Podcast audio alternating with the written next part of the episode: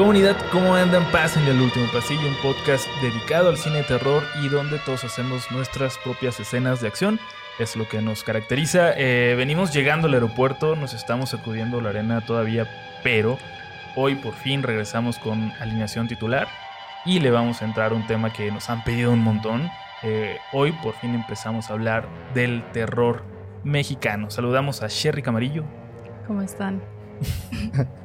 el mil por ciento guapo Eric Salinas. Hola a todos. Un apodo que sí me agrada y- Ajá. y va con mi Sí, es personalidad. que es muy ad hoc.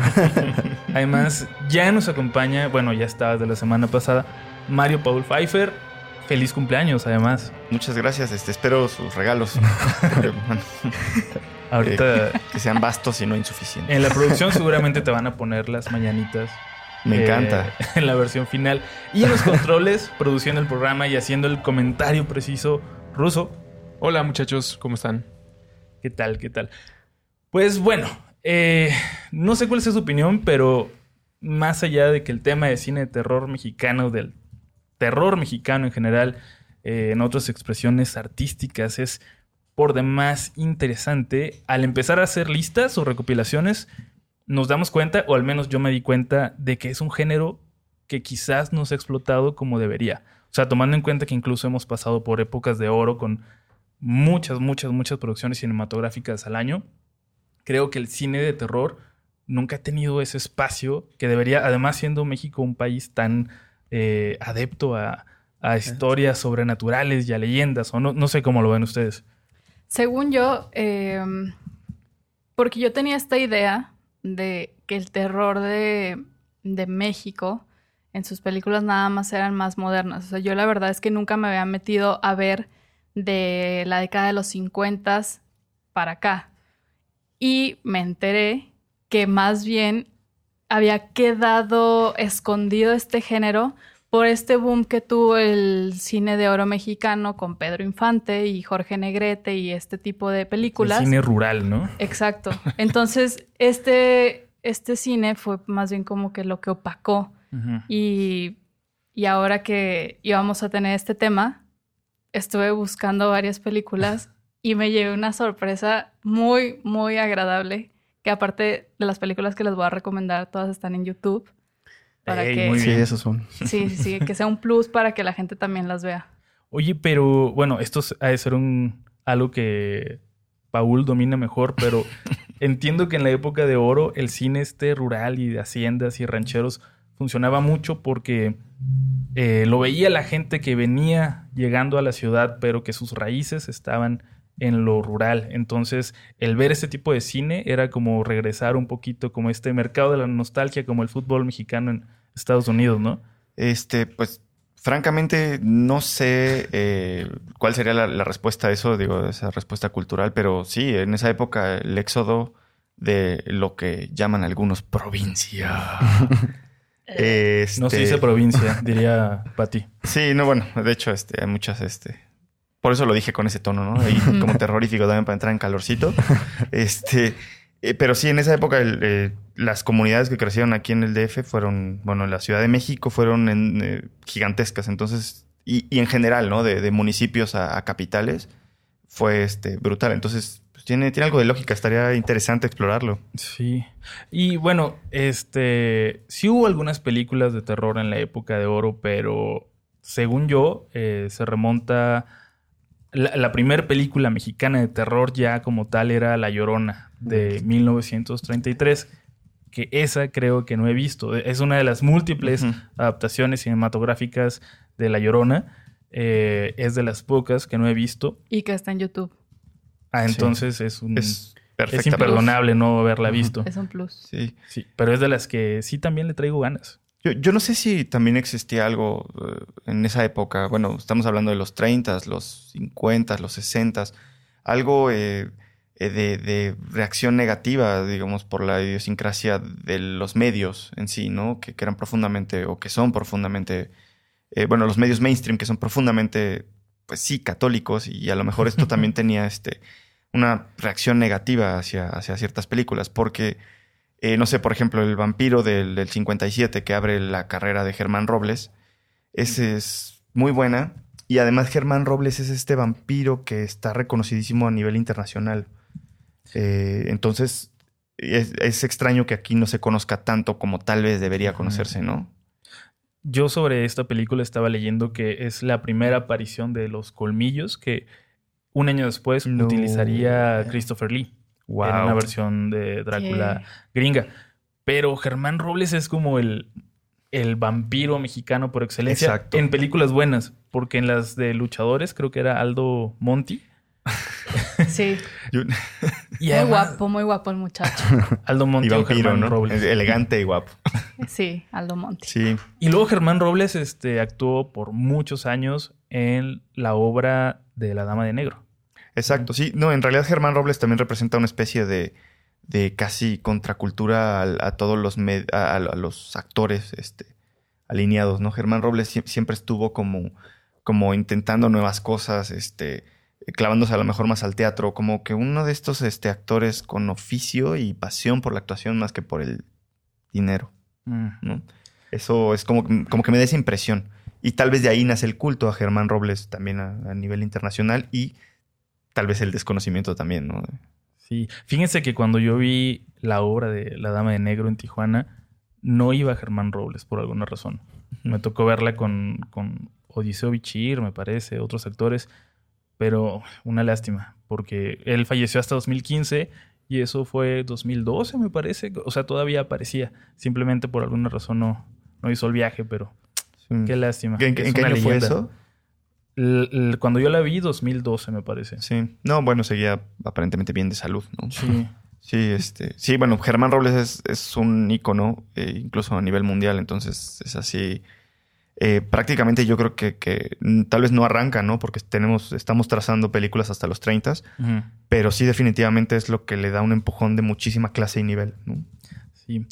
Eh, Eric nos estaba comentando que él no le gusta el cine nacional, el puro japonés y puro Pero traigo manga. una película japonesa Sí, no, se puso a hacer su tarea. ¿Neta? no, claro que no. Hubiera estado bueno. Hubiera pero- estado muy bueno. Sí, No el intercambio chance. cultural es valioso, no, no sé por qué no. Sí, no, pero te pudiste investigar, ¿no? Claro que sí, por eso traigo una película que se me ha hecho muy buena. Creo que ya la colocaría como una de mis favoritas de terror, que se Oh. llama El Escapulario. O sea, sí es muy buena. Estaba hablando con amigos mientras la veía. Les digo, estoy viendo esta película, ¿no? Pues parece como muy viejita, sí, es muy viejita. ¿De qué década Del más o menos? 68, pero está todavía blanco y negro. Pero haz de cuenta que narra la historia de un cura llegando a un pueblo. Le toca ir a dar como santos. Bueno, darle la persinada a una persona moribunda. No sé cómo Sí, se le diga santos eso. óleos. Ah, exacto. Y la señora le da un escapulario y le dice: Este escapulario es milagroso y te voy a decir por qué. Chiste es que el escapulario cuida la vida que de las personas que lo poseen y que tienen fe en él. Te narra el- cómo el escapulario salvó a sus cuatro hijos. O sea, se ve como milagroso. Ujú. Hasta decía, ay, qué flojera, como que se van a poner como muy religiosos. Pero no, te, te cuentan ya después de que es como, ay, ¿cómo decirlo? Como que la forma en la que salva las vidas de, los, de las personas que lo poseen es paranormal. Y se pone muy rudo, muy, muy rudo. O sea, yo la estaba viendo y decía, ah, de seguro va a tener, va a terminar así, así. Y no, o sea, tiene como un plot twist bien raro. Es que... Que to- todos hemos visto ese tipo de plot twist, pero creo que esta película, para ser tan viejita, nunca había visto algo tan genial. Que es que, que te, te cobra unas por otras, ¿no? Ajá. O me imagino, no sé por qué está, lo dijiste. está muy, muy bueno. Y está inspirada, bueno, está como ambientada en la Re- Revolución Mexicana. Claro. Que esto también me recuerda a estas películas de Guillermo del Toro que siempre pasa algo, pero en una época Complicada. ajá, de la Que le hace más interesante. Sí, es muy buena. La verdad, y la fotografía es genial. Es genial, en serio. Si están aprendiendo de fotografía como yo ahorita estoy intentando estudiar, les va a parecer magnífica. O sea, es muy, muy buena. Y también este director de fotografía que se llama Gabriel Figueroa trabajó en, con Buñuel en El Ángel Exterminador. Él es el director, de fotografía. De fotografía. El director se Más o menos conocido. Un tal Gabriel Figueroa. Bueno, ahí está el dato. Y el director de esta película se llama Servando, Servando González, que nunca he visto películas de él. Mm. La verdad, nada más le estuve investigando, me apareció esta película, dije, voy a verla. Y sí, A la verdad es muy buena. Me van a matar muchos de, de la comunidad porque siempre El escapulario es de las que nos recomiendan y, y no la he visto. Pero esa también está por ahí completa. Está en YouTube, ahí la vi. Sí. Sí, todas las películas que vi las vi en YouTube apenas este fin de semana. Sí, o sea, sí, porque como no sé mucho de cine mexicano, están en YouTube. Sí, acabo de ver El Vampiro también en, en YouTube, entonces, sí, wow. Nos preparamos para ustedes. Y fíjate, ahorita que mencionabas, bueno, hace rato que mencionabas Aldo Monti, eh, vi una película que se llama Misterios de la Magia Negra, que es del 58, en donde sale Aldo Monti como un antropólogo. Y Como un eso- antropólogo guapo. Claro, claro, claro que sí. Y es sobre este, el profesor Tejada, que mm, su hija anda con Aldo Monti. Y entonces le dice la hija como, ah, vamos a ver a esta, a esta señora que hace unas presentaciones eh, increíbles. Y es una, es como una bruja que se llama Egle Elheim. Y entonces van y uno pensaría que, eh, que la historia se va a ir como por la por, por saber un poco sobre el pasado de esta señora, pero no. Es más bien que cuando esta señora ve a Aldo Monti, se le recuerda a un amado que tuvo hace como 500 años y, y entonces ahí viene escondida la historia B, en que quiere estar con, con él y entonces pues, tiene que ir matando a todos a su paso para poder estar con él. Y me, me agradó bastante porque tiene mucho, mucha influencia de expresionismo alemán. Mm. Y está bien, bien chida y también la pueden encontrar en YouTube. Y de hecho ahí se ve Aldo Monti como en las últimas escenas peleando con el asistente de la bruja. Pésimo, camisa. pésimo, no, con camisa, O sea, ma- mala pésimo, pero sí, muy mal, muy mal. Parece que no están peleando, pero está bien, Sí, se le yo, perdona. yo creo que se miraba guapo porque hasta te pudiste sudar, Sherry. Ay, Bueno. mijo. Es que Aldo Monti. Es un día caluroso también. donde hemos- También, también, también. Pero no me estás ventaneando aquí mi Perdón. crush. Pero te están viendo de todas formas, Sí. Eh, bueno, sí, te, estoy ventaneando con los de Spotify.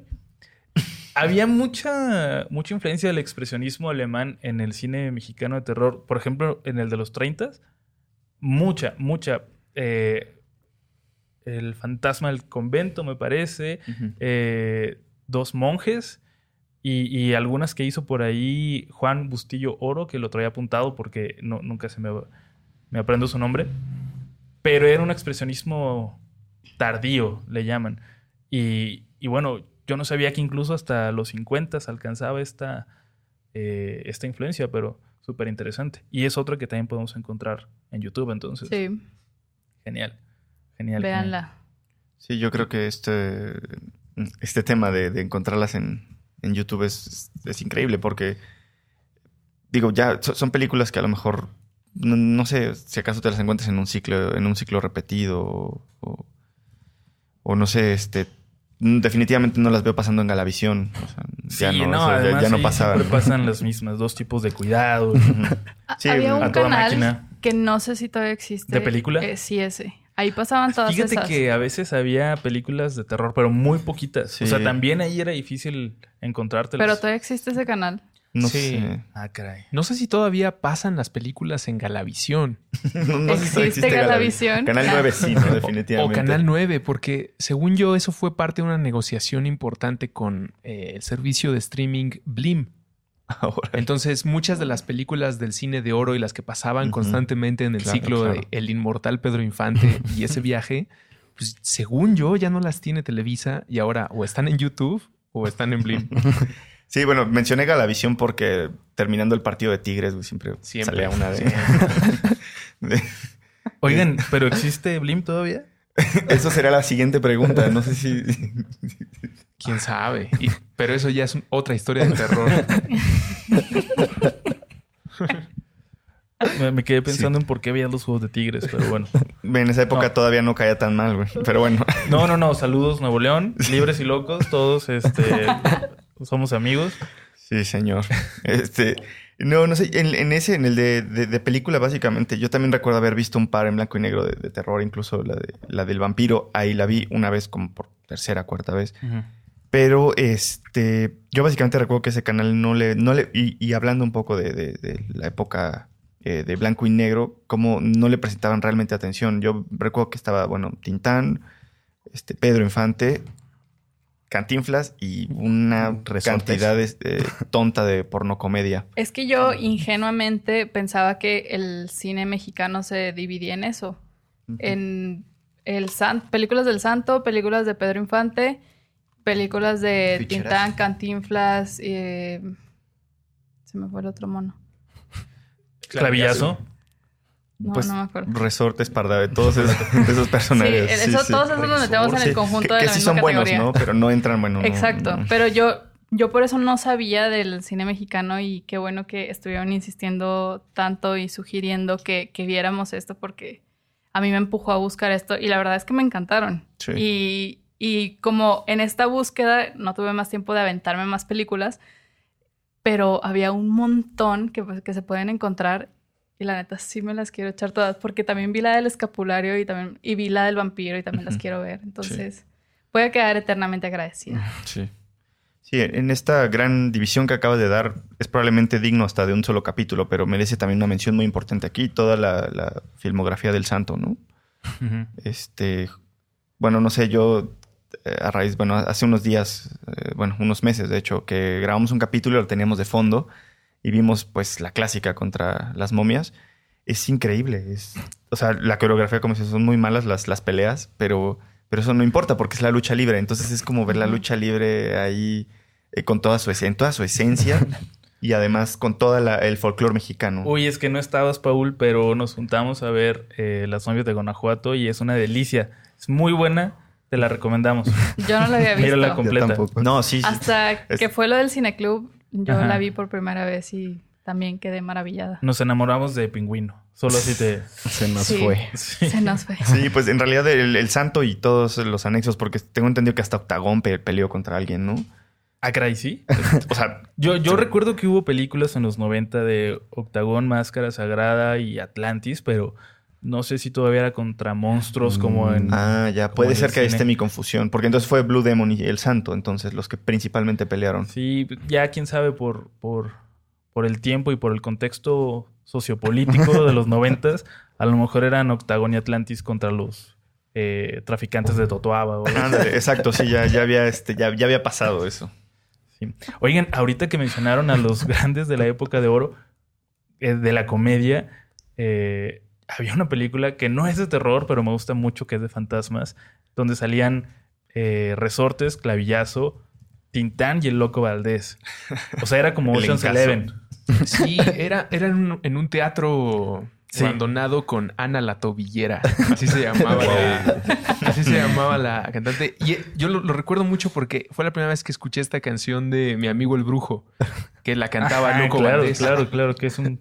Y pues en ese, en ese entonces, ahora que decías lo, lo de el cine mexicano que tenía estas joyas, pues en ese momento el cine hecho aquí pues no le pedía nada al cine estadounidense. Estábamos en algunas cosas a la par y en desarrollo de ídolos de comedia como muy adelantados. O sea, teníamos un Star System muy, muy Sí, chido. es cierto. Sí, y mira, a pesar de las limitaciones de, por ejemplo, del, del acto del médico brujo, que si no saben qué canción es la de U, I, U, A, A, Sí, sí. Se llama Dos fantasmas y una muchacha. Entonces, ah, no, sí, sí, esa es donde aparecen todos. Eh, y eh, hay una forma muy creativa de, de resolver esto, de que se aparecen y desaparecen y después el Loco Valdés se hace dos. Eh, es, es- o sea, muy rudimentario, pero bastante creativo. O sea, eran como trucos de, de cámara y no, bastante, bastante divertida. No es de terror, pero tiene fantasmas, así que la voy a añadir a la lista de las que voy a recomendar. ahí. Ya saben que yo soy el más laxo en ese, en- en- en ese tipo de, de, este, Porque de- si esas de vamos, listas. pues ya cabe este Capulina contra los monstruos. Claro, Sí. y. Piporro y la nave de los monstruos creo que sí debería Uy, ser es un considerada. clásico. Sí, Sí. debería ser considerada como película pues, de No, terror no, serie no, B. no la Sí, conozco. sí. ¿No conoces Piporro No. contra los monstruos? Ese es un clásico, clásico, clásico. Porque en, en esta laguna de derechos de autor hacia el final del el cine de oro mexicano, Ah, lo sí. que pasó es que pues podías tener en una misma película al monstruo de la laguna verde, a un vampiro y a un, a un marciano. Y pues no había derechos de autor, entonces podías agarrarte tal cual a los personajes Sí. que después también repitió en Pepito y Chabelo contra los monstruos. Exacto, exacto. Y ya no se han hecho películas así contra los monstruos. Qué lástima. Yo creo que hasta repetían los disfraces, ¿eh? Porque se miraban demasiado similares. Sí, Y actores y, y todo. Oye, ahorita que mencionas eso, ahora entiendo tal vez. Por... Hay una película que vi que se llama Cementerio del Terror. Muy buena. Me fascinó. Que aparte a mí me dio como esta imagen que es una mezcla de Evil Dead con la historia de Michael Myers. Entonces, no sé por qué me, me, me remitió a eso. Más el video de thriller de Michael Jackson que estaba reciente, todo. Más aparte, fresco. eso. eh, porque hay una chava que lleva una máscara del monstruo de, de la laguna verde, que literalmente trae la máscara y hace esa referencia, de repente se la quita. Bueno, para que me entiendan, así rápido les voy a decir que son dos historias. Está este tres parejas de calenturientos que En una van- cabaña, ¿no? O algo así. que se van a una, a una, cas- Una un casa. casón abandonado. Ok, sí. Que aparte los novios les mienten a, la- a las novias diciéndoles que va, va a ser una fiesta de famosos y mucha gente acá y que vayan. Entonces ellas no van a su concierto de rock para irse con ellos y al final, oh sorpresa, nada más querían llevárselas para fajoneárselas. Y eh, tienes la historia B que está de unos niños, que ahorita llegó a eso, pero cuando... Por favor, hay que mencionar que uno de los niños es Eduardo Capetillo. Sí. Sí. No, es Eduardo Verastegui, ¿no? No, Capetillo. ape- se apellida Eso- Verastegui, ¿no? A ver, ahorita... Confía en mí. Soy, soy, soy un adulto. Sí. Bueno, sí, sí es cierto. Es- esa es más tu película que mía. Sí. Sí. Yo estaba en la universidad cuando Ya pagábamos, ya pagábamos impuestos. ya me había dado de alta en el SAT. Sí, ya habíamos visto a Capetillo en, en tres grupos distintos, Sí. muñecos de papel. Ya habíamos llorado cuando se separó de Vivi Gaitán la primera vez. O sea, Sí. Pati. mira, Juan José. Te voy a contar. Pero esta relación de cómo se mezclaban los personajes para que el, el público más joven del último pasillo lo tenga claro, es como si hoy en día se hiciera una película mexicana con muy bajo presupuesto, pero fuera Pepito y Chabelo, que siguen vivos, contra Anabel, eh, díganme monstruos de películas recientes. El de Jigsaw. El de Jigsaw, ajá, Ajá. Como ellos luchando contra esos personajes sin pagar derechos. O sea, solamente es enfrentándose a creaciones pues, de otros países. Porque de hecho el personaje principal de esta película que se llama Devlon, que era un a- adorador de Satanás, Ajá, sí. mataba como mataba el monstruo de la Laguna Verde, así como arañazos, Arañazos. ajá. Y yo decía, pues, mojados. Sí, sí, sí, sí, y eso me encantó. Y de repente ya como en esta parte del guion de El todo está perdido, que de hecho hasta un personaje ahí lo, lo dice explícitamente, no sé por qué razón empiezan a salir los muertos de sus tumbas, entonces ya tenemos zombies Porque thriller. porque thriller y porque en eso también el doctor le da a uno de estos niños una, una cruz y les dice, mientras tengas esto no se te van a acercar. Entonces los zombies agarraron habilidades de los vampiros y, y es, es como toda una mezcla ahí interesantísima que la verdad a mí me fascinó esa película. Sí, surrealista. Sí. Y, y el, el especialista este, como el cazador de zombies o el que va tras el satánico este, es Hugo, Stiglitz. Stiglitz. Sí, otra figurota del cine mexicano. Que en esa película lo único que hizo fue manejar. Y sonreír al final, así. Y- sí. Tienen que ver el final Sí, para sí, que sí. entiendan. Sí. Es- y además Hugo Stiglitz, tengo que mencionarlo, este, en Bastardos sin Gloria, uno de los bastardos se llama Hugo, Hugo Stiglitz, Stiglitz. porque. Tarantino ahí tiene su, su corazoncito y, y admiración por este tipo de películas que nos gustan a nosotros. Pero bueno, estás muy callado, Paul. Eh, es que tengo que admitir que no bebí café y, y estoy terminando. Sí, ya lo terminé, pero como en 15 minutos. Me disculpo con todos, con ustedes. No, este...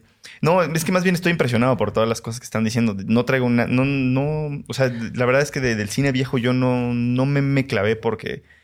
mm, Entrar no lo conozco bien, no tuve tiempo para investigarlo bien. Y pues para qué mentir mejor, como mejor quedarte callado que confirmarlo. Pero- cómete tu. ¿Andas más en el cine actual? Eh, me- sí, la verdad, traía más, más cosas, este, nueve zonas, eh, porque creo que ahorita hay una ola interesante de, de- de directores que, que ahí van, que están sacando cosas chidas. Eh, de hecho, bueno, tal vez es, es justo, la he mencionado varias veces, pero ahorita más que nunca es México momento bárbaro. de mencionar exactamente. Sí, México Bárbaro es... Que es, es una compilación. Es, una, es, es como el final de la, la- la colita de estas. De, de este boom por compilaciones de terror que hubo, ¿no? No sé, The ABCs of Death, VHS. Que, que es una, es un volado, ¿no? Pero este es un volado a gusto porque, pues, de repente trae cosas buenas y de repente trae cosas malas. ¿Cuántos Este, van? Eh, de México Bárbaro. Ajá. Acaba de salir la segunda. Acaba de salir la segunda. Oh, hay dos. Sí, hay dos. Este, en la segunda, eh, de hecho, me tocó estar ahí como asistente de producción en uno. no hice nada al final porque estaba demasiado poderoso el crew. Los mitos no lo digo como pre- presumiendo, al contrario. es que me- ¿Y, y quedó bueno? Eh, está, es, es una de las extrañas. Es una de las ex- extrañas. Es, se llama Bolas de Fuego, con un contenido altamente sexual. Ok. Pero bueno, eh, México Bárbaro 1 y 2 es una gran manera de entrarle a este tipo de directores, ¿no? Ah, ¿Alguno vio Somos lo que hay? Uh, sí, buenísima. Que además es de las pocas, si no es que la única. No, no quiero este, desatar la soberbia de Jorge Michel Grau. No, no es cierto. Saludos. No, es, es muy buen gran- tipo. Sí. Pero no, estoy un 90% seguro que es de las pocas películas mexicanas que han tenido un remake en Estados Sí, Unidos. creo que es del 2012, ¿no? 2010. 2010. El remake Sí. es de 2013. Ah. Bien.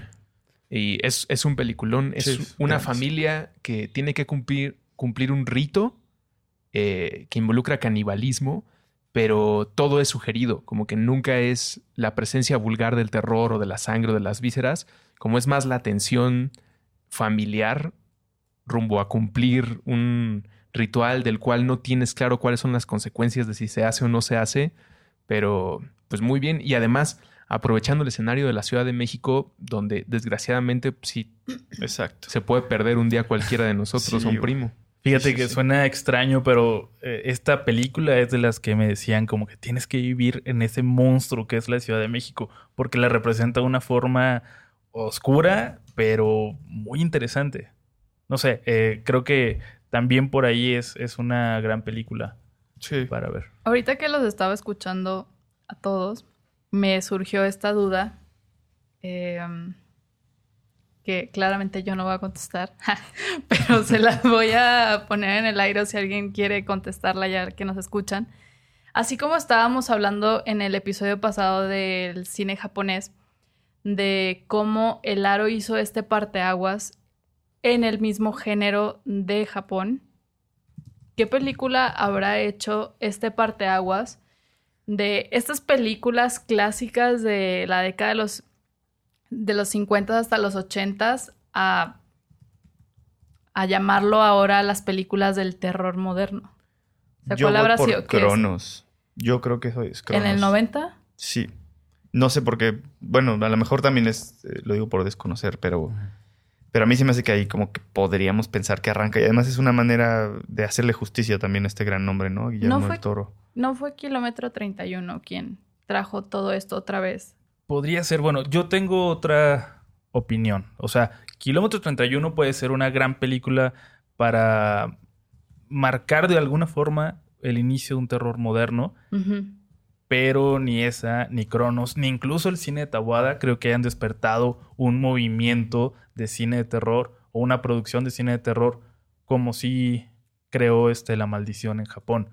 O sea, siento que ninguna ha podido marcar, aunque hayan tenido éxito. A Kilómetro 31 le debe Fue haber pedido brutal. bien en taquilla. Sí, sí. Sí, de hecho, yo una vez estuve en entrevista con Rigoberto Castañeda. Este, me estaba contando de toda la trilogía que iban a hacer y me dijo que él no se esperaba ese, ese golpe. O sea, de tan bien que le fue. ¿Y por qué no, no, no continuó? ¿O va a continuar? Sí, tengo entendido. De hecho, no sé si ya salió la 2. Este. eh, Sí hubo. hubo, hubo dos, ¿no? Sí. Sí. Sí, hay kilómetro 31, 2. Este. Que malamente no se llamó Kilómetro 32. Sí, exacto. sí, estoy viendo. Pero esa genera. De otro accidente realmente que no pasaba vi, más ¿no? adelantito. Sí, Ajá. exacto. Kilómetro 31, 300 metros adelante. Sí, sí, más bien ahora el, el fantasma hacía que se descontrolara, entonces chocara adelante, ¿no? Y, pero bueno, él me había contado más bien que era este, que era una trilogía, o sea, el personaje del, del detective estaba pensado para una trilogía y no sé en dónde vaya y no sé siquiera si esta, pues a lo mejor flopeó totalmente, eso sí lo... Yo creo que sí, porque creo que ninguno de nosotros casi la, la ha visto.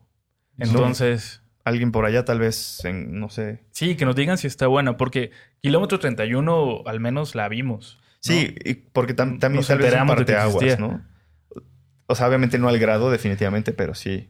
Tenía, te- tenías un punto ahí, tal Sí, vez. Que yo lo que te quería preguntar, a ti que estás tan enterado y tan empapado y tan conectado con la producción cinematográfica y con los festivales, Sí. Eh, primero, si crees que sea acertada mi, eh, mi visión de que hay muy poca producción de cine de terror y, y si hay algo nuevo y, y por qué este, eh, siendo tan barato de producir y, con tan buenos resultados y si no veamos el universo del conjuro que la mayoría son malas películas, se gastan 6 millones y sacan 80.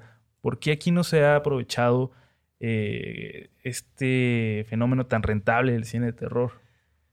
Eh, no sé, deben ser varias, varias cosas, ¿no? O sea, hacer aquí eh, una película, en, bueno, hacer una película en México de entrada tiene muchísimas más limitantes que hacerla en Estados Unidos, como hacer cualquier, viéndolo desde el punto de vista económico, como hacer cualquier negocio, ¿no? Entonces, eh, de entrada es mucho más difícil de obtener los recursos para hacerla. Después también está el tema de, de los espacios. Ok, ya tuviste los recursos, logras hacer la película, pero a lo mejor los espacios son muchísimo más eh, eh, reducidos. Los espacios para, para que la puedas expresar, para que la puedas presentar, son también menos. Y pues también hay menos dinero para hacerle toda la mercadotecnia y todo eso. Eh, creo que va un poco por ahí, porque en tema de ideas no creo que vaya por ahí. O sea, Y definitivamente. con la buenos- riqueza de leyendas que tenemos. Exacto, sí, sí, sí. Creo que más bien que también le han apostado a, pues, a la comedia romántica muchísimo. Ujú. Sí, realmente las que le han pegado últimamente han sido esas, ¿no? No sé. Creo que Ya va un poco llegará. por ahí. Pero Ya tengo, ya el otro día justo leí una noticia que, si no me equivoco, eh, hay una productora que acaba de, de hacer como este, no sé si firmar, pero está en, en acuerdos para producir tres películas de terror y de hecho una de ellas es con este, tu compa, Mi compa. Andrés Ga- Andrés García, claro. Juliano. Sí, mi, mi compa este. No, ¿quién? Perdón. Este, Andrés García. No, este Adrián No. García Bogliano. Ad- ¿no? Adrián, sí. Sí. acaban ahorita de firmar, de, de filmar este una. Eh, de hecho, era, o sea, lo hizo como en coproducción, codirección. No sé bien cómo estuvo, no, no me enteré bien. Con el otro director muy famoso mexicano. Bueno, no muy famoso, pues, pero que estoy seguro que va a llegar a ser así, muy famoso. Con Lex Ortega. Ellos dos juntos hicieron, hicieron esta. Acaban de hacerla. No me acuerdo, eh, déjenme, lo checo rapidísimo. Atroz. Sí, a- Sí, a- Atroz es brutal, no sé si ya la viste. sí, sí, estuvo brevemente en Cinépolis. Sí, Atroz es, es de, de cuidado. Es, y es una de las películas que Eric le encantaría ver, por Eh, ejemplo. ¿No la has visto, Eric? No. Yo creo que la vas a disfrutar sí, muchísimo, es, es pero gore es, extremo, ¿no? es muy fuerte. Es- sí, es, es gore, gore, gore. Yo le sonsaqué. genial. Eh, es, Justo, es muy sí, fuerte. Sí, porque de hecho estuvo en un festival, Sí. ¿no? Eh, ha estado en varios festivales. Yo, de hecho, tengo que aceptar que me da muchísima pena, pero yo entré a verla un día que estaba pues medio cruz azul, medio crudo. y sí, fue, la experiencia fue ¿Estabas doblemente... medio subcampeón? medio subcampeón, exacto. Está- estaba doblemente sensible de la panchita. Este, y es muy fuerte esa película, está pesada. Bien. Pero muy bien realizada, ¿no? O sea, muy bien lograda. Muy bien realizado. Ujú. Pero mira, ahí hay otra muestra de lo que no funciona del cine de terror aquí, que la gente no va a ver lo, mexicano. Eric no conoce una película que seguramente le agradaría. Y, y, por ejemplo, las películas gringas les va Claro. muy bien aquí.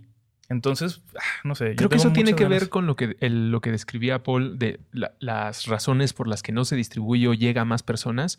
El punto de eh, espacios para exhibir es muy difícil porque prácticamente la cartelera del año entero ya está definida a partir de la agenda eh, americana o estadounidense. Entonces ellos ya saben que durante 2019 se va a estrenar Anabel 3, It 2, eh, ¿qué otra acaba de salir? Cementerio de Mascotas. Entonces ya tienen planeado su calendario y un creador o creadora nacional que está haciendo su producción, pues no tienes en las miras cuándo se va a estrenar qué película. Terminas tu producción y cuando llegas a pedir un espacio en las salas, te das cuenta pues que ya están asignados.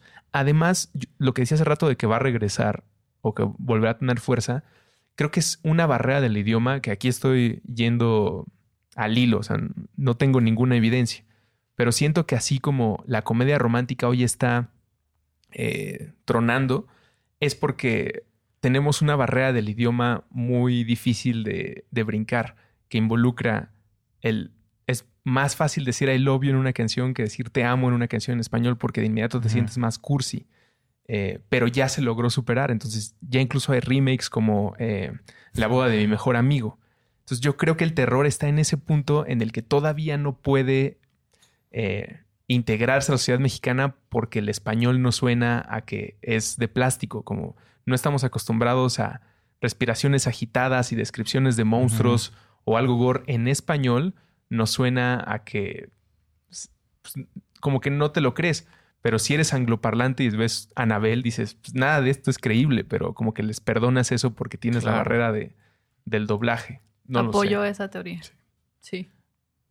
Al- Alguien vio, este, y creo que, o sea, para conectarlo con lo que nos platica Russo, un remake, bueno, no es un remake oficial, pero yo siento que era como intentar algo que ya funcionó en Estados Unidos y que aquí, por alguna razón, no funciona para nada, que es Archivo 253, que se parece mucho a Grave Encounters, eh, que se llama... ah, ya les voy a prometer no repetir este...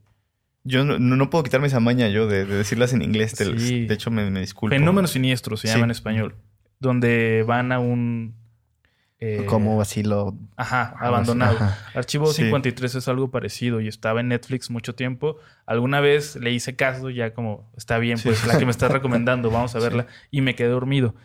Eso no habla muy bien de, de ella porque ni siquiera estaba cansado. Pero no sé si alguien sí tuvo oportunidad de, No. de verla. Yo, yo, la- yo sí ya la vi. Es, creo que además eh, tuvo una batalla directa con otra mexicana, con otra fan footage, que fue Perdidos de Diego Cohen, que es mucho mejor. Pero Archivo 253 tuvo mejor distribución y por eso la, la conocimos todos. Este, esta de, esta de, de, de Perdidos me- era muy similar. O sea, es un fan footage, pues, ¿no? O sea, exploraron el... el, eh, aprovecharon para usar... Metraje encontrado. Ajá, perdón.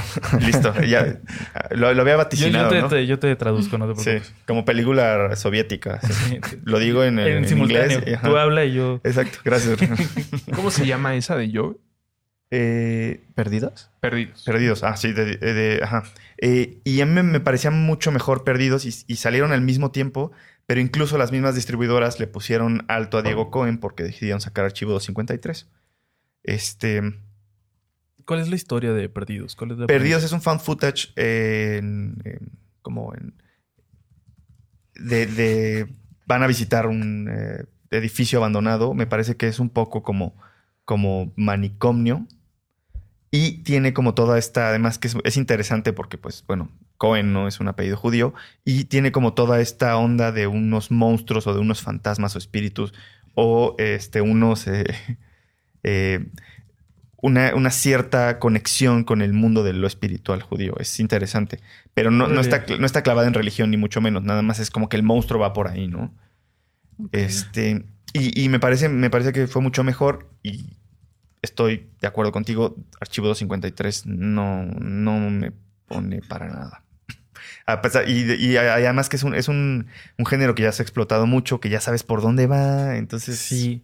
Pero, por ejemplo, Fenómeno Siniestro no es que sea una gran película, pero sí al verla en inglés, como que, como Cambia que le das una oportunidad eh, distinta a una película en español que te aburre y bah, vámonos a la siguiente.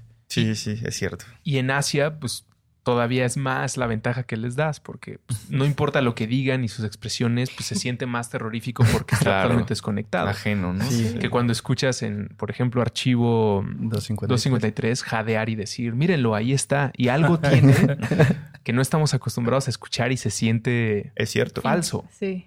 Pero es que también yo no sé cómo reaccionaría si un día me encontrara un espectro. No sé, no sé cuál sería mi, chirrión. mi selección de palabras. probablemente yo diría chirrión. Ay, nanita. Ay, nani. Diría algo así. Ay, mamachita. Sí, de hecho estaría bueno que, pusieran por ahí todo. la las esas ¿Tú qué son? A, grandes. a ver, que cada quien diga, te encuentras, Híjole. te encuentras a un espectro y no, no hay, no hay anglo. Tienes que reaccionar en español. Yo, yo creo que, que por decencia, no, no lo diré, pero sí sería uno de esos combos de hijo de tu cara, puta pendejo. así. O sea, sería así un, un combo y corriendo, Un además. combo. Me imagino. Sí. Yo también me voy por las groserías. Sí, Totalmente. corriendo. Sí, corriendo. Yo primero me persinaba, la verdad. Y, es- y eso pues, que hace mucho no voy a los No, templos, pero yo primero me persinaba. Porque Sí, si sí. existe eso, Exacto. en una de esas, sálvame, señor. Si estás ahí arriba, salva, por favor, Superman. No, sí, güey. Sí, sería brutal eso. Yo iría por el clásico changos, maldición. Demonios. Sí, que tampoco es. eh, no, no, no suena como para película. Changos, maldición. Sí. Ah, ahí está Los Simpson. Que por cierto, este, ya no me siento tan inseguro de hacer referencias a Los Simpson de los 90, porque el, el señor ruso no solo los entiende o va a entender mis referencias, sino que tiene un podcast dedicado a Los Simpson ya las primeras temporadas, ¿verdad? Es correcto. Se llama El chiste del sofá y hablamos de las primeras nueve temporadas en una espiral eh, al mismo tiempo decadente y encantadora. Muy bien. Entonces, para que lo chequen también por ahí y haciendo, pasando este plug que, que metimos, este, otra de las frases de susto eh, que, que dijimos ahorita en broma era ay mamachita, o al menos yo la dije que es de Resortes. Y Resortes salió en una película de terror de los 80 que se llama Pánico en la montaña y que yo tampoco puedo dejar de mencionar cada que hablamos de, de películas eh, serie B, o sea, tan, tan malas que son graciosas. Se las he recomendado muchas veces, yo creo que nadie la ha visto. Es otra de esas películas que protagoniza Pedrito Fernández, que era, como ya dijimos, nuestro Ash en, en Sí. los 80. Cherto, cherto. Pero bueno, eh, esa no les digo que la busquen porque no está en YouTube. Ni creo que se puede encontrar en algún lugar, este, tal vez por ahí afuera de, de la cineteca, no sé. No sé, yo solo lo voy a comentar. Eh, pero bueno, este, Eric, ¿alguna otra que te gustaría mencionar? Una del cine clásico que, o sea, yo la encontré en comentarios de YouTube después de terminar de ver El Escapulario, que se llama El extraño hijo del sheriff. Uf, Es súper buena y tuve chance de verla hoy en la mañana, en hora de trabajo, porque Rockstar. saludos, Es- Encos. Sí, no sé si quieren pedirle su currículum a Eric de una vez. No, pues no tenía nada que hacer y dije, pues vamos a ver una película, vamos a estudiar para el podcast. Muy Y es muy buena, sale Mario Almada Sí. haciéndola de doctor, es muy Wow. buena. Y Eric del Castillo. Exacto. Y Rosa Gloria Chagoyán, Lola la trailera. ¿En serio era ella? No Sí, sabía. sí, sí. No sabía. Es la Figurones institutriz, ¿no? Del... Sí. ¿Cómo se llama? Del or- orfanatorio. ¿Cómo se le llama? Del orfanato. Sí. La madre, ah, no, eso sí es este, de monjas, pero no necesariamente es una institución religiosa. Exacto. Bueno, es que luego no, no entiendo muchas cosas. Y el niño es este niño Quirós. Pero son los dos, ¿no? Sí, pues, es es Pues- un solo niño Ah, yo pensaba que eran como gemelos, o algo así. Que después se hizo famoso en Papá Soltero. O sea, es un clásico. Tiene grandes actores. Y es muy buena. Yo pensaba que iba a ser mala porque está como ambientada en Estados Unidos, ¿no? Como Sí, en- sí, sí, en como vaqueros. vaqueros. Y pues el- los vaqueros son como también de mi género favorito en el cine. Y este... No sé, se me hizo raro. Yo pensaba que iba a ser como el hijo del diablo o cosas así, pero no. O sea, sí tiene un trasfondo bien raro y extraño. Pero... Cu- Cuéntanos un poquito de la historia. Eric. Es un sheriff, su esposa está embarazada, tiene a su hijo o a sus hijos en un eclipse, creo, el eclipse lunar. Y el niño como que lo ven, o sea, el propio padre lo ve como raro, o sea, como está maldito o algo así. Pero después, este, son, no sé si contarlo como spoiler, pero yo creo que no, porque ya es del hace muchísimo tiempo. No sé si decirlo. ¿O tú cómo ves, Uriel? Sí, sí, dilo. Son siameses. Ajá. Los separan y uno muere. Y el que se queda vivo tiene que vivir con su padre, pero el que murió se quiere vengar de su padre. Está bueno. La verdad es... Es complicado de ver porque luego las actuaciones se me hacen muy graciosas y pierde credibilidad. Mario pero- Almada está genial como siempre, Eric, por favor. Sí, Mario Almada. Y el final está bueno. Yo pensaba que iba a terminar más rudo, pero es no es como algo que esperas, pero es muy bueno. Oye, ahora que estaba echándole una ojeada a este cine clásico, una cosa que rescato que me fascina es la modulación de la voz de todos los actores. Me encanta cómo, cómo hablan todos. No sé. Que era por como qué. más teatral, ¿no? Sí. O sea, yo creo que todos venían como de esa escuela del teatro y por eso Sí, hablaban yo- así. Yo, creo que, yo creo que sí, pero como dato curioso, que me encanta cómo hablan todos. Pero, fuera del dato curioso, les voy a recomendar, les voy a recomendar En el verbario. un- Pero no era todo lo que iba a decir. les voy a recomendar una película que eh, se llama El beso de Ultratumba, que está chidísima. Eh, es otra que no. ¿Cómo que se yo no llama? traía. El beso de Ultratumba, que también la pueden encontrar en YouTube.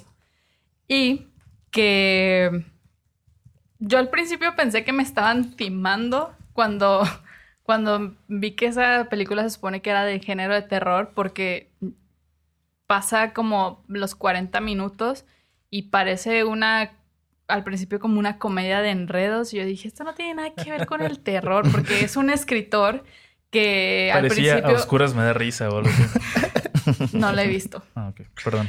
Eh, es este escritor que mm, al principio muy simpático, como que sí te... eh, em, o sea, sí sientes la empatía con él. Y, y él dice muy abiertamente que quiere casarse con una mujer rica, pues porque básicamente para que lo mantenga mientras él sigue escribiendo. Sí la encuentra, que se llama Laura, se casa con ella y resulta que eh, se quedan pobres, básicamente. No les voy a contar tanto esa historia.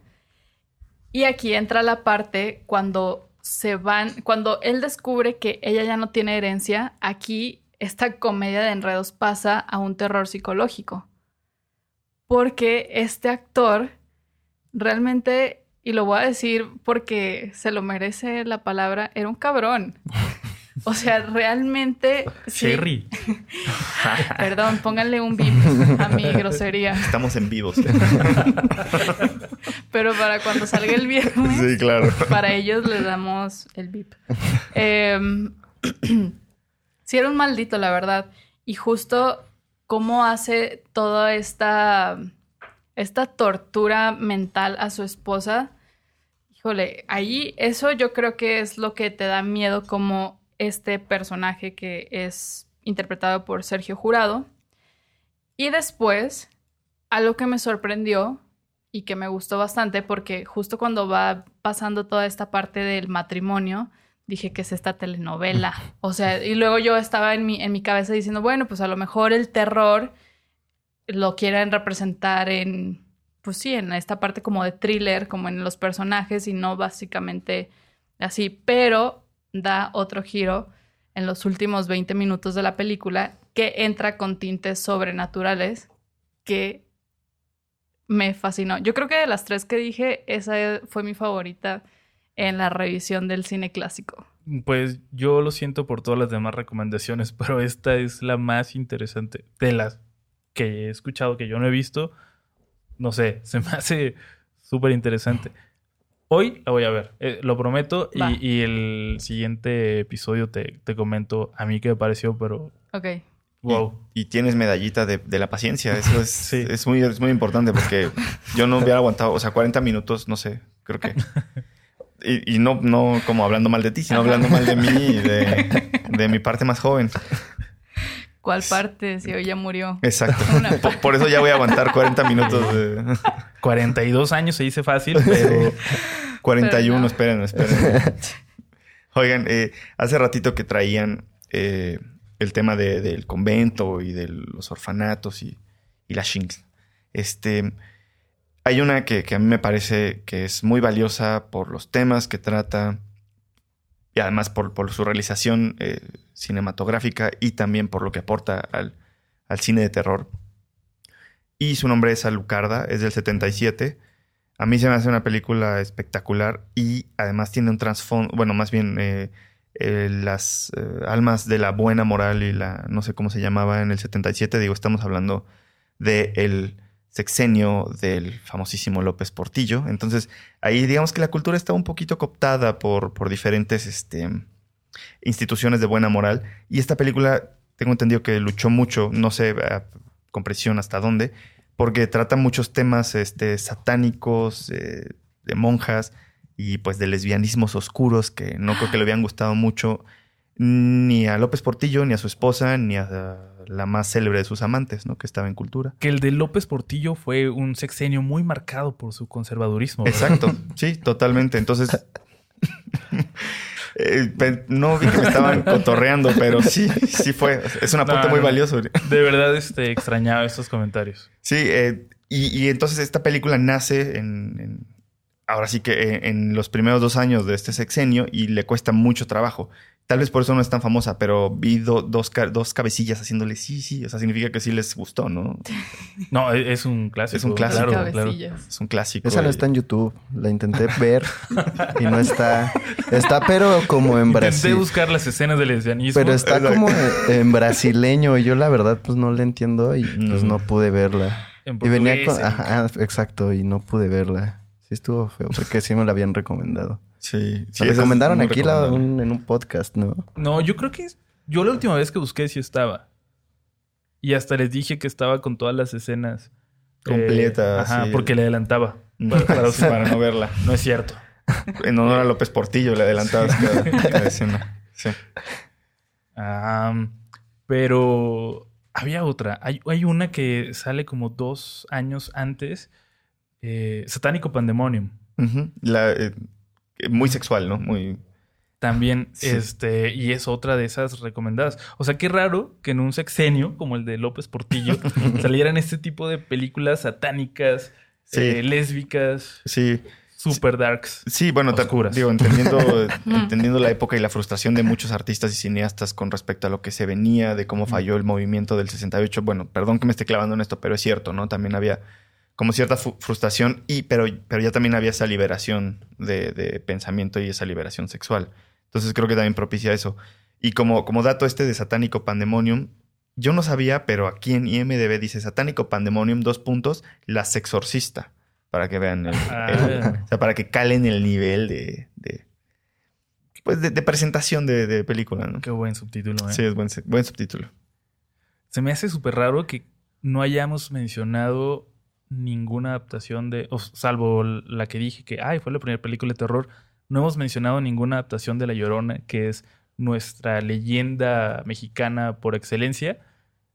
¿A ustedes les ha gustado alguna película de La Llorona? Yo no he visto ninguna, salvo la de la que se acaba de estrenar este año y no me gustó. Bueno, pero esa Fuchi Ajá. Sí, está, Y- estuvo sí, mala, estuvo estuvo- mala, güey.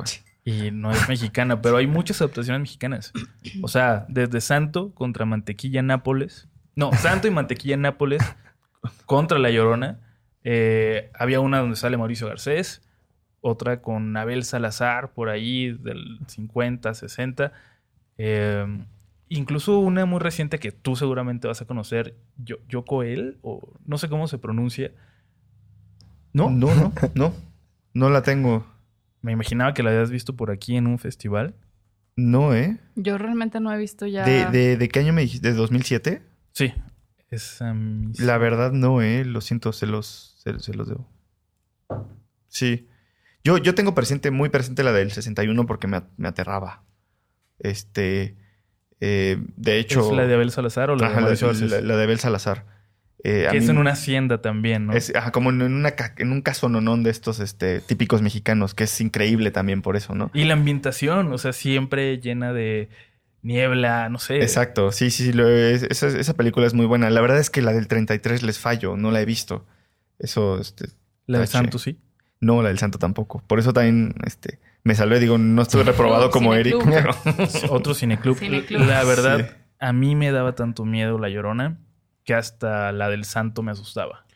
Sí, era, era horrible. Se veía que era una máscara, pero no importaba. Es era que horrible. la llorona prácticamente, tal vez cada, cada, todas y cada una de las poblaciones de México tiene una llorona, ¿no? O sea, porque eso es algo tan común. Bueno, no, no, no tan común, perdón, pero es algo que se puede entender a la perfección de este, pues, el, el personaje, ¿no? Entonces, creo que, que nos identificamos por completo y maldito James Wan por lucrar con, o sea, Con que Coco, leyenda. que Coco lo haya hecho está bien, pero James Wan no, Sí. no estuvo bien. Mira, a Coco le salió bien. A Coco le salió bien, a James Wan. ¿Por qué no le pedimos a Guillermo del Toro, que sé que nos mira, Sí. que, que Ah, nos ah. comenta mucho en YouTube? Espero que sí sea él, porque dice Guillermo del Toro. no, no es cierto.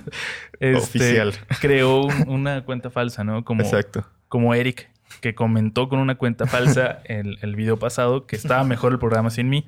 La gente lo pide, yo no.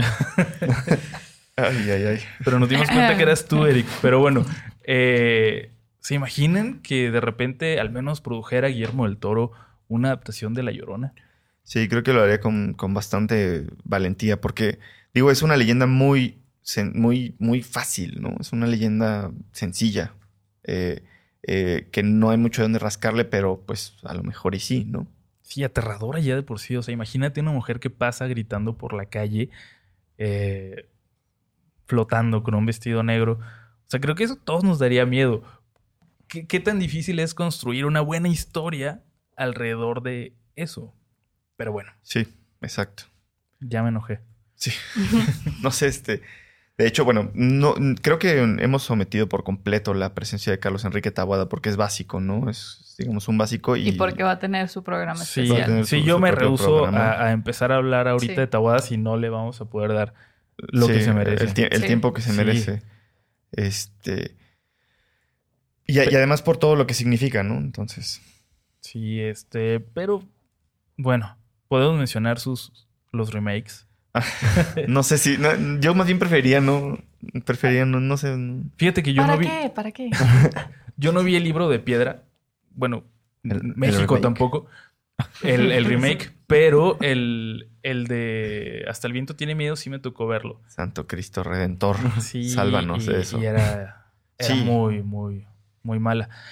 Ah, bueno, y hay otro remake, el de em, Más negro que la noche. Ujú. Que es Que- todavía peor. Mira, yo creo que Erindira Ibarra lo hace bien. Se me hace Eh, injusto. Se me hace injusto esta valoración. No, este. Yo creo que no es tan mala como Hasta el viento tiene miedo. No sé, o sea, evidentemente no es tan buena como la original, pero siento que al menos le echaron más ganas en la cuestión de actuación.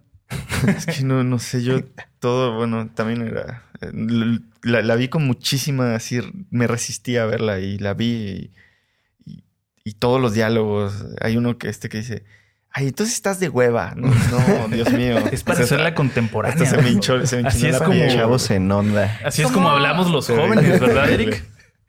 ¿Cómo saliste de- del cine después de ver? Aterrado, sin ganas de vivir. sí. Sí, en serio. Ah, qué triste. Es cierto, sí, sí, sí.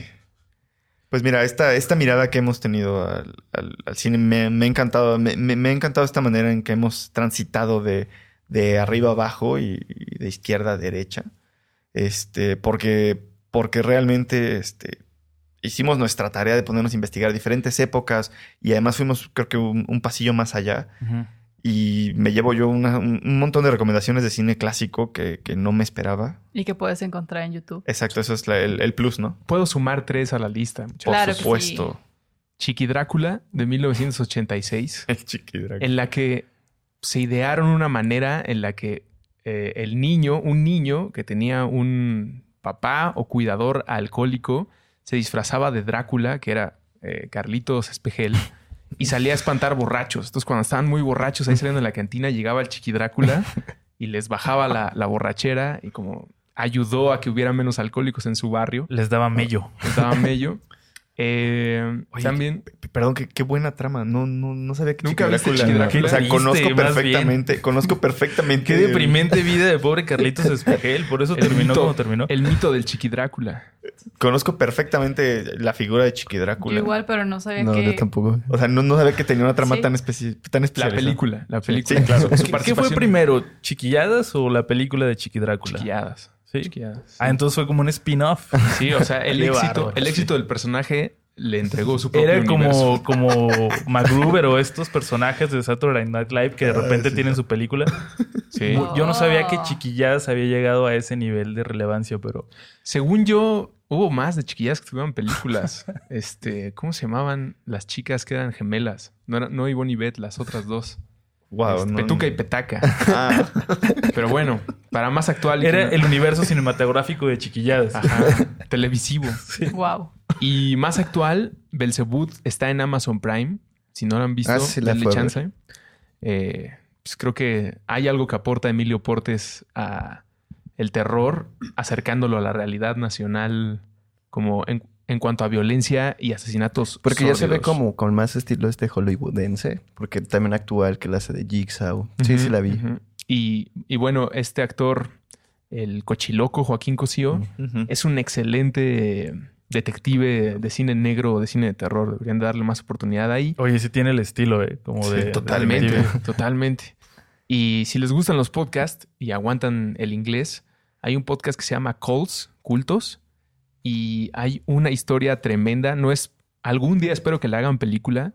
Estas personas hacen investigaciones periodísticas, crónicas de cultos en Estados Unidos, pero hay una historia de Sinaloa que vale toda la pena, que es de los narcos satánicos. Es la mejor trama de terror que van a escuchar eh, recientemente. Un grupo de eh, una persona que dirige un burdel en el Triángulo Dorado de Sinaloa, ahí en una zona perdida, abandonada por Dios. Eh, pues llegan dos policías federales a consumir todo lo que se vende en el burdel, incluyendo las drogas, las señoritas y todo. Y este hombre que maneja el burdel tiene una relación muy estrecha con los narcotraficantes. Y los policías están amenazando su negocio. Pero además, este señor practica el culto narcosatánico. Entonces le empieza a pedir a los narcos que le traigan todos los cuerpos que puedan para hacer una un ganga, que es como una olla de cuerpos y de vísceras, para que sus poderes satánicos sean más fuertes. Y engaña a los policías y les hace creer que gracias a sus poderes los policías son invisibles. Pero no es que sean invisibles, es que él tiene apalabrados a los narcos para que no los toquen. Pero los polis en su viaje de cristal están tan entusiasmados con los poderes satánicos de esta persona que creen que son invisibles para los policías. En esa trama se desarrolla esto, que fue un caso real y que cuando lo escuchen, les aseguro, les van a dar muchas ganas de que alguien haga una película de Cults. De Wow. Cults, eh, busquen narco satánico. ¿Y, Wow. y este dónde lo podemos encontrar? ¿En, En- qué plataforma? En Parcast, P-A-R-C-A-S-T, Parcast.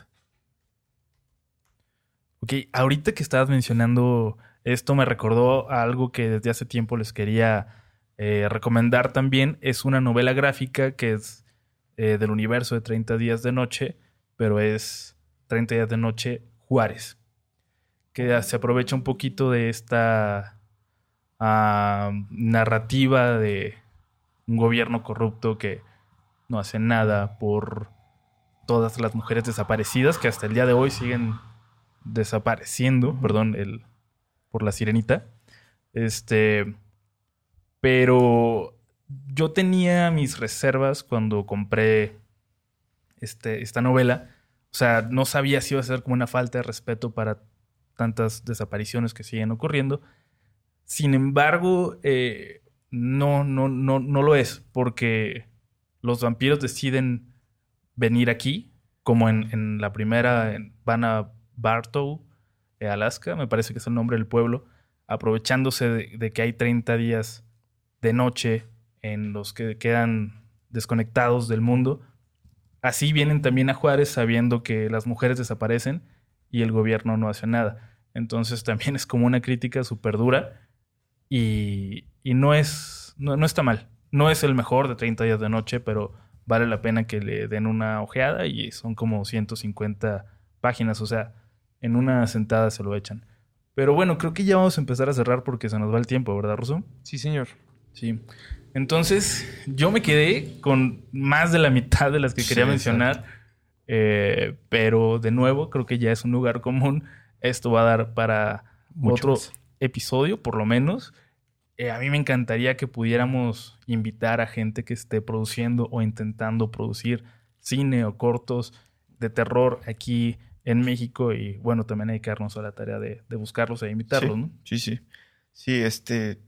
Y también, bueno, eh, eh, por ahí escuchar y, clavarnos más con a lo mejor personas que están haciendo no solo cine, sino también algún otro tipo de expresión eh, artística o específicamente literaria, ¿no? Que da para muchísimo para sacar buenos guiones y para sacar este, buenas ideas originales, ¿no? Que, también por momentos el cine de terror, sobre todo el mainstream, ya está bien, bien ciclado, ciclado, ciclado. Y por ahí aparece una joya y ciclado, y ciclado, y ciclado. Que mira, hab- hablando de eh, otras expresiones, me ha tocado ver últimamente gente que hace ilustraciones basadas en las historias que contamos en, en el otro canal y, y son muy buenas. O sea, Sí, sí. me imagino que, perdón, deberían estar haciendo novelas gráficas. O sea, Sí. gente súper talentosa que sube esas ilustraciones a Instagram. Les prometo mencionarles algunos